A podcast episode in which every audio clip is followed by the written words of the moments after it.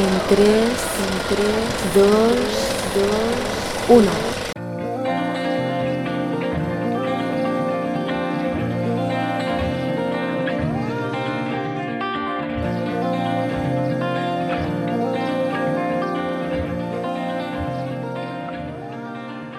Bienvenidos al tercer episodio de un nuevo podcast. Me llamo Claudia Rufat y estás escuchando Espacio de Moda.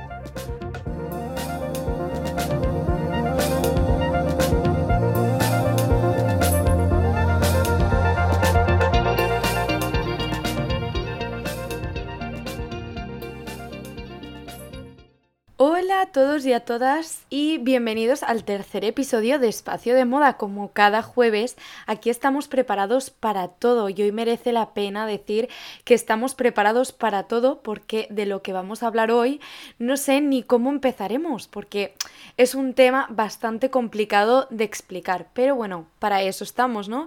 Así que en el anterior episodio os prometí que este sería más entretenido, no existiría tanta teoría, por lo tanto lo prometido es deuda y en el programa de hoy chafardearemos un ratito sobre los estilismos de los premios Forqué, que eso nos gusta a todos y a todas. Y sé que llegamos una semanita tarde, pero no importa, lo bueno siempre se hace de esperar. Así que ya basta de tanta cháchara y vamos a empezar. Antes de hablar de todos los looks, es importante explicar un poco qué son los premios Forqué, ya que supongo que muchos no ni que existía, que es lo más probable. Así que como cada comienzo de año, enero es el mes que marca la salida para todas esas entregas de premios de cine, de música, etc. Y como siempre en nuestro país, eh, los premios Forqué son los primeros encargados en colocar esa alfombra roja que todos conocemos. El premio cinematográfico José María Forqué fue creado en 1996. Este premio tiene entre sus objetivos fundamentales contribuir a la promoción del sector audiovisual español, premiando así a la mejor película con mayores valores técnicos y artísticos de entre las estrenadas cada año en España.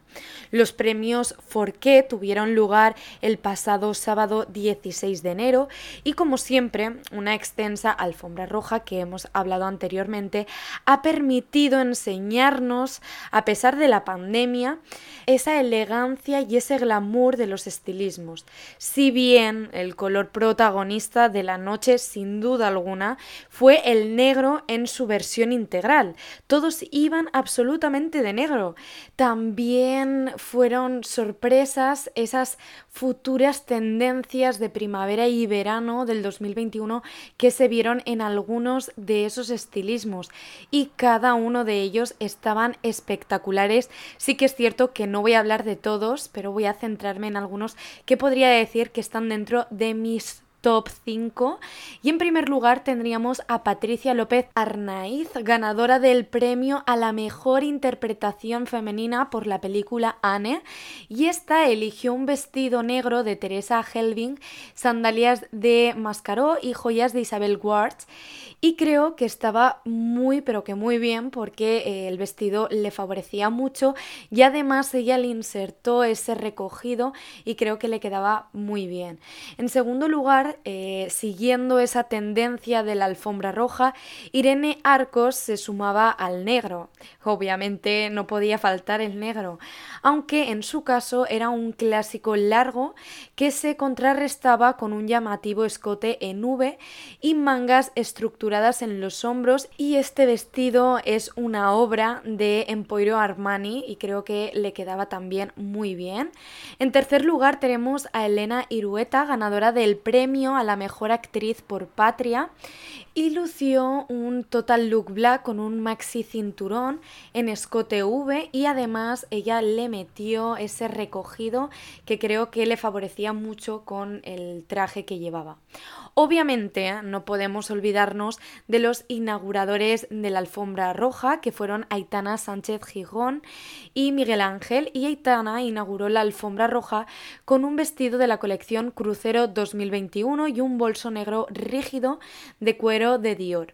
Además, el vestido era completamente negro, de cuerpo transparente y falda de vuelo plisado.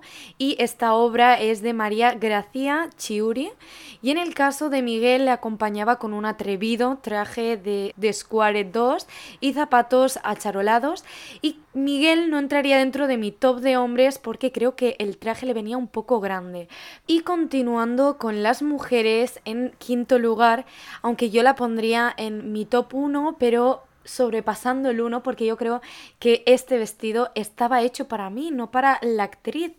En el caso de Susana Abaitúa, el vestido era de Elisabetta Franchi y sandalias de Chimichú. Era un vestido de cuerpo cerrado con corte lateral en la pierna y las mangas eran así como un poco abullonadas, con un poco de caída, no sé, creo que este vestido era perfecto y ella además lo acompañó con un recogido, lo que hacía que resaltara mucho más el vestido. En sexto lugar tenemos a Natalia de Molina con unas sandalias de chimichú también y la andaluza optó por un vestido midi eh, muy llamativo. El modelo era de escote asimétrico que combinaba el predominante color negro que hemos visto durante toda la alfombra roja con un blanco en la parte del corsé y varios tirantes de color naranja. La actriz versionaba el clásico Little Black Dress que hablamos en el anterior episodio, así que no dudéis en ir a escucharlo. Y este diseño asimétrico era de Givenchy. Y ya para finalizar, las mujeres tenemos a Belén Cuesta, que quería meterla porque creo que también iba muy, pero que muy bien y muy acorde con su estilo y vestía un vestido negro y en su caso el toque diferenciador lo ponía en tres capas de flecos de diferentes colores.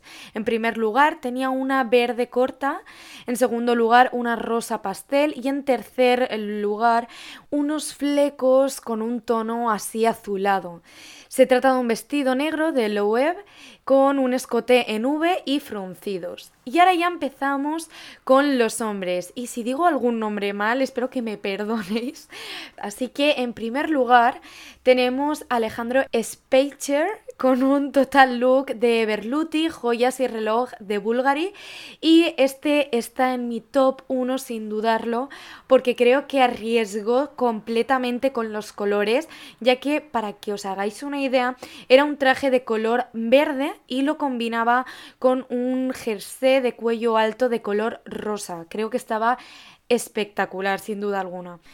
En segundo lugar, en el top 2 de hombres, tenemos a Javier Calvo y a Javier Ambrosi. Y meto a los dos porque creo que juntos se fusionaron muy bien, iban muy bien combinados.